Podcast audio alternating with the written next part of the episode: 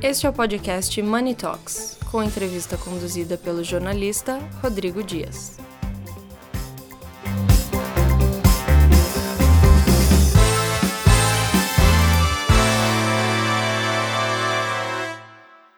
Bom, e na sétima galeria Notáveis de Money Report, eu converso com o Preto Zezé, que é presidente da Central Única das Favelas, a CUFA. Preto Zezé, parabéns pelo prêmio. O incentivo social ainda precisa ser visto de uma maneira diferente aqui em São Paulo, no Brasil? Com certeza, acho que principalmente o protagonismo das empresas, que durante a pandemia foi fundamental, demonstrou que o setor privado, junto com a sociedade, pode inclusive influir e pautar o poder público, né, influenciar e pautar o poder público no sentido de pensar ações é, que funcionem, que dê impacto na ponta, que mude realmente a vida das pessoas. Então, eu penso que promover esses encontros, promover essas conexões é fundamental, com foco em enfrentar desigualdades e compartilhar a riqueza de oportunidades. Investir no social é investir na economia?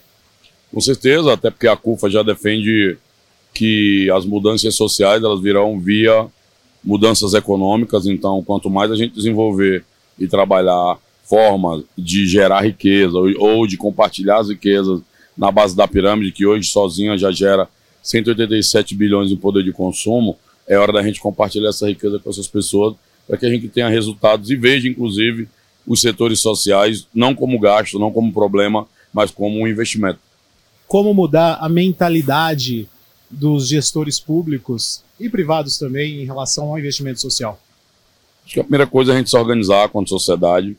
Acho que a própria sociedade já desenvolveu muitas soluções alternativas para muitos problemas existentes. Na medida que a, o poder público e o setor privado começam a ver esses territórios e essas organizações como parte do desenvolvimento do país, a gente consegue mudar uma plataforma e apresentar alternativas para a gente superar tantos desafios que existem. E o que esperar de 2023, quais são as novidades, o que está por vir aí em relação ao investimento social, a atuação da CUFA em âmbito nacional.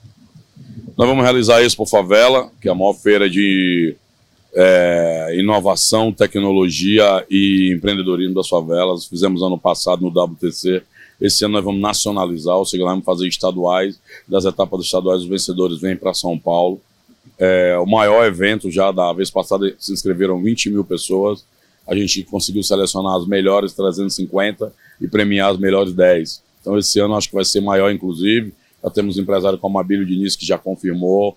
E estamos aí preparando. Eu acredito que vai ser um momento muito importante de reconstrução, de ajuntamento, de pacificação do país.